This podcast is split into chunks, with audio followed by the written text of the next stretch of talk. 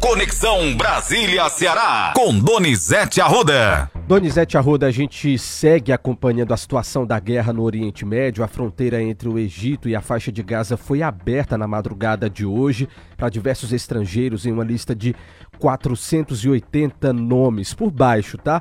A situação é que não tem brasileiros nessa lista não, mas há uma expectativa de que a passagem seja permitida ainda nesta quarta. Bom trabalho para você e desejo um ótimo novembro também. Olha, Matheus, eu não acredito embaixador brasileiro Alexandre Candeias falou que saíram 450, a informação dele pode ser 480, sendo 90 palestinos que estavam precisando de cuidados médicos e o restante de estrangeiros.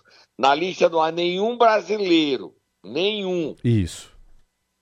É por Rafah, lá no Egito, onde o Egito co construiu um, um hospital de emergência para receber esses pacientes feridos da guerra de Israel com os palestinos.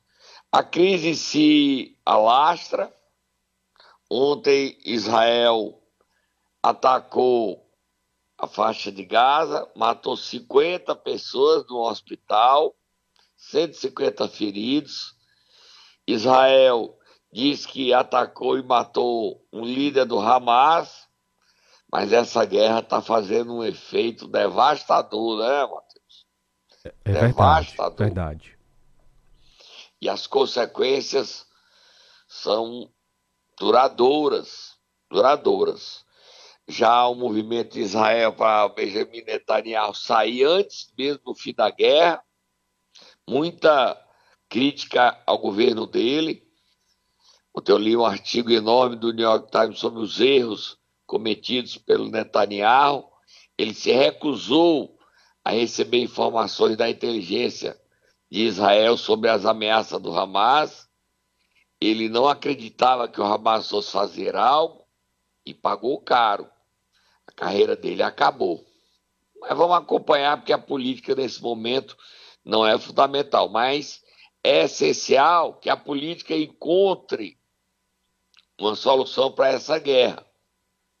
Que o Hamas liberte os reféns e que haja um caminho para que a gente possa enxergar, além da montanha, uma solução para essa guerra que está matando e trazendo tragédias de lado a lado.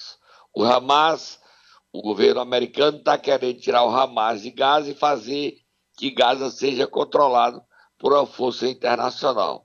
Vamos acompanhando o passo a passo desses movimentos para por fim à guerra no Oriente Médio, Matheus. Vira a página. Vamos lá, vamos mudar de assunto por aqui, Donizete, porque o TSE voltou a condenar o ex-presidente Jair Bolsonaro e dessa vez tornou Braga Neto também inelegível por oito anos. É pelos atos de 7 de setembro do ano passado. Com isso, Braga Neto não é candidato a prefeito do Rio de Janeiro. Ele também está inelegível até 2030. Essa condenação irritou o filho do ex-presidente Jair Bolsonaro, que soltou nas redes sociais um palavrão P e as outras duas letrinhas, tá, Matheus? Certo. Carlos Bolsonaro. Cinco votos a dois, não é isso? Isso. Vamos ouvir o presidente do TSE, Alexandre de Moraes.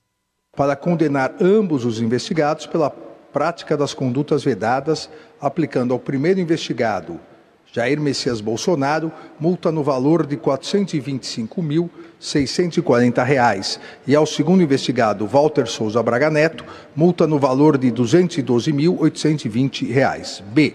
Julgou procedentes os pedidos formulados nas AIGES para condenar Jair Messias Bolsonaro e Walter Souza Braga Neto pela prática de abuso de poder político e econômico nas eleições 2022, declarando-os inelegíveis pelo período de oito anos seguintes ao pleito de 2022. Aí a decisão, então. Eu acho que foi muito rigorosa essa decisão. Dessa daí do dia 7 de setembro Aí foi condenado. Ele já estava condenado, é uma segunda condenação. Bolsonaro, mesmo não podendo ser candidato, vai participar ativamente das eleições. Ontem, o presidente nacional do PL, Valdemar da Costa Neto, disse que o presidente errou ao ter ido vender os presentes que ele ganhou nos Estados Unidos. Deveria ter vendido aqui, mas não cometeu nenhum erro em vender. Será, mano? Será, Será que ele podia vender esses presentes? O Bolsonaro e o Valdemar têm trombado direto, direto, direto, direto. Eles têm trombado. Aí mesmo em Fortaleza, eles estão trombando. É porque o Valdemar quer um candidato a prefeito, o Bolsonaro quer outro. Eu não vou dar nem nome para não dizer que é mentira, mas há um impasse entre André, Priscila Costa e Carmelo Neto. Não há consenso entre os dois sobre quem deve ser o candidato. O André diz que controla o partido e o candidato é ele. O Carmelo fala que vai ser feita uma pesquisa com apoio de, de, da direção do partido e o próprio presidente, o ex-presidente, concorda. Priscila, que está deixando de ser deputada e voltando a ser vereadora de Fortaleza, disse que a vaga é dela. Vamos acompanhar. Eu acho que Priscila está fora, fora. Ou é André Fernandes, ou é Carmelo. Mais para André, mas não pode se descartar o Carmelo Neto, não. A briga tá boa. Próximo assunto, Matheus. E o presidente Lula, Donizete, que confirmou que vai voltar aqui ao nosso estado, né? Com boa notícia, pelo menos. Ainda esse ano, né? Nós estamos chegando a novembro. Isso. O ano acabou, né, Matheus? E ele vem Verdade. aqui anunciar a inauguração do ITA, o Ceará vai ganhar uma escola de Instituto de Tecnologia da Aeronáutica, uma filial, o ITA, no Ceará. Vamos ouvi-lo? Vamos ouvir o presidente? Vamos lá. Nós vamos abrir um, um ITA uhum. no Ceará. É quase que uma premiação para o Ceará, porque boa parte dos alunos que passam no vestibular para entrar no ITA passam no Ceará. Uhum. Então nós vamos levar o ITA para o Ceará. Eu, eu não estou podendo fazer viagem de avião até o final de novembro. Uh, depois eu vou ter que ir no, no, nos Emirados Árabes, que é a reunião do clima. Depois eu passo na Alemanha, numa reunião empresarial Brasil-Alemanha. E ainda em dezembro eu quero ver se eu for ao Ceará anunciar uhum. a construção do ITA. Aí, Donizete. Presidente... Ceará está brilhando, né? Exatamente. O ministro da Educação, Camilo Santana, teve muito trabalho. Chegou domingo, já trabalha desde domingo, porque houve problemas na, nas provas do Enem. Muitos alunos, 50 mil alunos, foram prejudicados, vão fazer prova em outra data, porque a empresa contratada para fazer o Enem errou na distância e na escolha dos locais de prova desses alunos. E o Camilo admitiu o erro, disse que foi outra empresa diferente da contratada para o ano passado, e a empresa vai pagar a conta dessa nova prova para esses 50 mil alunos, que representa 1% do total de alunos do Enem, que foram punidos colocando para fazer prova. Tem gente com 260 quilômetros de distância de casa quando o limite é 30 quilômetros. Nós temos o Camilo falando? Mano? Temos sim. Vamos ouvir o ministro da Educação. Eu não acredito por conta de ser um mês a mais, é, isso vai mudar, é, é, mas nós não, não, não, não achamos que pra, pra, por conta de 1% é, não aplicar a prova para 99% dos inscritos no Enem. Então a decisão foi manter a prova, até porque isso, isso mexe com toda uma logística enorme no Brasil envolve os estados, envolve locais, envolve infraestrutura, é, gráficas, polícia, enfim. É, é, então, o que nós vamos garantir é que esses alunos é, que se sintam prejudicados pela questão da distância do local da sua residência possam ser feito a prova no dia 12 e 13 de dezembro. Tá aí, Para terminar, Matheus, Sim. falar que o Lula se reuniu com os líderes sobre Isso. e disse que não vai mudar nada do orçamento. Agora a meta fiscal vai ficar 0,5 e não zero, como queria a Haddad. Mas tem umas manchetes aí, Matheus, só para a gente terminar essa primeira fase. Tenho sim, mas eu queria, mas eu queria, Donizete, que a gente já colocasse aqui, na verdade, o ministro Padilha, que assim que terminou a, a reunião, ele já falou com a imprensa alguns detalhes, inclusive disse que Então não... vamos ouvir ele, é. que falou sobre essa reunião, sobre a vamos meta e sobre a economia brasileira, que mexe, né? Nós nos interessamos porque é o nosso bolso. Como é que, o que, é que a gente pode esperar? Trabalho, diminuir, foi o melhor desempenho em termos de desemprego do, dos últimos anos, esse trimestre que acabou. Vamos lá ouvir o Padilha? Não foi discutido meta fiscal, o que foi discutido é que antes de qualquer discussão sobre meta fiscal, o plano do déficit zero, ele está calcado na aprovação das medidas de arrecadação, de justiça tributária que consolida esse equilíbrio macroeconômico. Então, o debate com todos os líderes foi nesse momento de estarmos concentrados na aprovação das medidas que ampliam a arrecadação do governo e fazem justiça tributária. Não faz nem sentido a gente fazer qualquer discussão sobre meta fiscal antes de concentrarmos o nosso trabalho nas medidas que garantem a ampliação da arrecadação. Donizete, aqui na coluna painel tem uma informação que você me passou e vale a pena a gente ler aqui. Diz o seguinte: líderes da base aliada foram cobrados na reunião com Lula a rebaterem a acusação de que a eventual mudança na meta fiscal significará gastança por parte do governo em 2024. A avaliação é de que o discurso do descontrole e da irresponsabilidade fiscal da oposição pode pegar no ano que vem se não for rebatido rapidamente. A ministra Simone Tebet, do Planejamento, pediu que os deputados reforcem a mensagem que o orçamento a ser aprovado pelo Congresso será seguido à risca. Tá? Vai ser um problemão isso para o governo, viu? Vai sim, Matheus. Olha, a Brasília viveu uma terça-feira, Matheus, de muita tensão e de temor e de surpresa com a prisão do ex-senador Telmário Mota, ele que mandou matar a mulher dele, a mãe da filha dele, que o acusa de tentativa de estupro. A história é muito violenta, né? O pai, no caso Telmário, tentou estuprar a filha de 18 anos, que denunciou como a mãe apoiou a filha ela foi executada e participou dessa execução uma assessora parlamentar de Telmário, que era senador até o dia 31 de janeiro desse ano. Não foi ontem que ele. Faz tempo que ele era senador, não. Ele foi senador até 31 de janeiro desse ano. E foi o senador que mais liberou a emenda PIX, que é aquela emenda sem provas. Liberou quase 28 milhões de reais para os municípios de Roraima.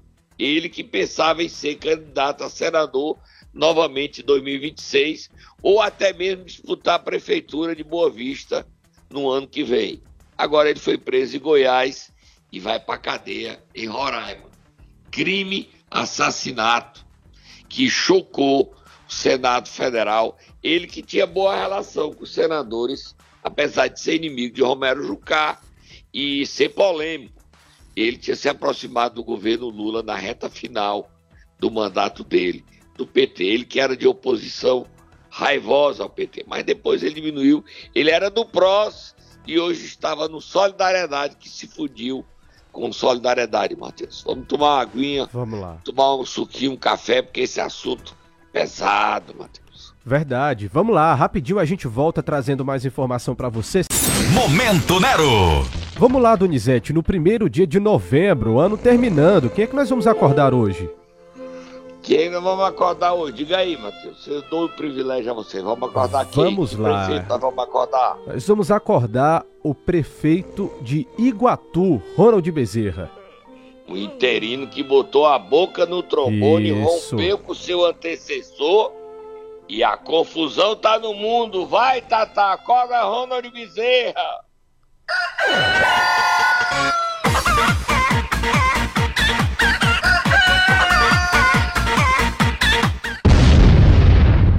Matheus, bote Moab, fogo no muturo, Moab, Moab, que foi briga muita. O prefeito denunciou corrupção no Demutran, que houve uma operação da polícia em março, até vereador envolvido, sob suspeita de que tiravam multas lá e outras ilegalidades. Nós já falamos aqui até de outras coisas. Ele disse que não tem Vamos ouvir aí o que, que ele disse. Ele disse que não tem rabo preso, não. O rabo preso é da gestão passada. Vamos se meter nessa briga, Matheus? Claro que não, Donizete. Vamos ouvir, né? Vamos lá. Vamos ouvir, a, vamos ouvir as acusações do interino que rompeu com o Edinaldo Lavou. Vamos lá ouvir. Nossa, que confusão. Uns execrando outros, mas nós estamos aqui para dizer que aqueles que estão incomodados é aqueles que perderam a mamata, que perderam a boquinha na prefeitura de Iguatu. E vão ficar assim, vão ficar assim, vão ficar assim, porque nós iremos dar continuidade à nossa administração. Nós não iremos aceitar esse tipo de coisas. Nós estamos aqui no município de Iguatu, um município hoje praticamente quebrado, com um rombo aí de mais de 200 milhões de reais deixados aqui para administrações passadas. Um contingente a pagar, de restos a pagar, de mais de 63 milhões. Onde é que nós vamos parar, minha gente? Onde é que nós vamos parar? E ainda ficam uns elementos desses dizendo que são honestos, que são isso, que são aquilo. Que coisa é essa? Uns elementos desses que saquearam o, de, o Demutran com mais de, 600, mais de 600 mil reais em dispensas de multa, que fazem show aí com notas fiscais frias aqui no município de Iguatu. Isso vem à tona do povo, que a partir de agora eu não vou mais aceitar. Bateu, levou. Eita, Donizete. Eu vou me meter nessa briga eu, não, mas aí nota longe. fiscal fez show. Demutran dispensa de 600 mil em multa. Rombo de resto a pagar de 63 milhões. O município deve 200 milhões. Meu Deus do céu, é coisa demais. Matheus, olha, o espaço está dado. Sim, claro. Para quem, o vereador envolvido, nós estamos dando nem nome. Né? Se o prefeito não deu, nós não vamos acusar. Mas todo mundo no Iguatu sabe quem é. E aí o espaço está dado para o Adinaldo, que hoje está. Me disseram eu não falei com o deputado ainda, Agenor Neto, me disseram que ele hoje é aliado do Agenor Neto. Eu não posso acusar isso, dizer isso não. Agenor Neto que me disseram é que ele é, não é aliado do Adinaldo, não. ele é candidato, o filho dele é candidato a prefeito, não é nem ele. Mas ele não é aliado do Adinaldo, não. Certo aqui o Adinaldo e o prefeito Ronald romperam. O Ronald era presidente da Câmara e está no cargo. Viu o que é que vai dar? Falar nisso, teve mudanças em outra cidade o juiz Felipe Silva Gonçalves, Felipe William Silva Gonçalves, juiz de Tianguá, impulsou o vice, já que o prefeito está doente há mais de mês, o Luiz Menezes. O vice Alex Nunes tomou posse ontem. Nós também ele falando aí, Matheus. A gente tem o exato. A gente tem o exato momento da posse, Donizete. Vamos ouvir? Vamos. Prometo manter, defender, cumprir e fazer cumprir a Constituição Federal e a Constituição Estadual e esta lei orgânica. Agora o presidente Gelson Ranieri vai declarar a posse do senhor Alex. Declaro importado o senhor Alex Anderson Nunes da Costa na condição de prefeito municipal do município de Tianguá, para que possa, assim, exercer as suas funções institucionais como chefe do Poder Executivo Municipal. Pronto, tá aí. Matheus, eu falei no primeiro bloco, confirmado, e o do Paredão retorna à Câmara. E também quem está voltando à Câmara é Eduardo Bismarck. Ana, a enfermeira Ana Paula também termina o mandato dela. Certo. E a Priscila Costa. Os dois suplentes saem e está voltando à Câmara. Yuri do Paredão, sem partido, e Eduardo Bismarck que ouviu do Ciro cobras e lagarto na reunião. O que é que você está fazendo aqui? Você não é do PDT, não. Ontem só tomou fogo no muturo. Ah, o presidente nacional do PDT, André Figueiredo, distribuiu um documento confirmando, você viu, né? Você mandou para mim, que está proibido qualquer deputado sair do partido sem autorização da direção nacional. A direção precisa aprovar então, nenhum dos 13 deputados estaduais, quatro federais com os suplentes, podem sair do partido, só na janela em 26. E eles vão requerer o mandato de Evandro Leitão, se ele sair mesmo do PDT. Só que o Evandro alega que o TRE autorizou por sete votos a zero sua desfiliação. Eles prometem recorrer contra o Evandro no TSE. Confusão boa. Evandro quer ir pro PT e ser candidato a prefeito. Solta a Moab aí, fogo no futuro. O presidente nacional do PSB, B de bola, Carlos Siqueira, confirmou ao ministro Camilo Santana que é provável, real, verdadeira a informação de uma federação entre o PSB, B de bola, presidido por Eduardo Santana, e o PDT. Aí vem a notícia que desagrada e que impede a filiação de Cid Gomes ao PSB. Essa federação pode ser feita já no ano que vem. Então, quem foi para o PSB pode mudar de ideia, porque o PSB pode ser controlado no Ceará pelo PDT, se a federação sair em 24, que o Carlos Siqueira não diz a data, diz que vai ter até 26. Então, você sair de onde está um prefeito para ir para o partido correr risco é perigoso. Agora temos mais brigas, né, Matheus? Mais, mais brigas. confusão, Donizete, porque vazou, você Bota viu? o bonequinho aí, eu te disse, eu te disse, eu falei nos bastidores da reunião que eu contei aqui. Vazou o vídeo ontem. Vazou, Donizete. O vídeo do Ciro com o Salmito e do Roberto Cláudio chamando o deputado Guilherme de mentiroso e atacando o Cid Gomes. Pesado. Vamos ouvir. Você quer começar por quem? Ciro ou Roberto Cláudio? Vamos começar pelo Roberto Cláudio. Vamos lá. Que é mais pesado. Senador, me perdoe, eu tô bem calminho aqui. Bem calminho. Prometi a mim, prometi a mim não manifestar sobre passado e sobre sentimentos. É absolutamente indigno o senhor estar primeiro, contando versões na sua narrativa. Imagino eu que seja difícil se olhar no seu espelho, porque eu sou grato ao que você me fez. E fui 100% leal a você a vida inteira. Hoje, deve ser difícil olhar no seu espelho. Eu não faço política para ganhar, eu faço para lutar. Não faço por ambição de ser, faço porque acredito. Não matematizo, não aritmetizo as coisas. O senhor agora tratou de contar um bocado de história para um bocado de gente que não é verdade. Infelizmente, várias. Quando é que você me contou, depois de 10 meses, ou sei lá quantos meses, que, que o Senado não era para valer, que a candidata era a Isolda, que tinha um acordo para ser feito. Isso não é verdade. Eu nunca disse para nenhum deputado, quer saber qual me apoiou aqui, se alguma vez eu disse que o Cid ia ficar nele porque ele estava brigado com o Camilo. Eu disse para você, Guilherme, sobre isso? Eu disse para você, isso é mentira. Isso é mentira sua. Isso é mentira sua. Me perdoe. Me perdoe. Me perdoe. Eu não disse. Eu não disse. Me, me perdoe, André.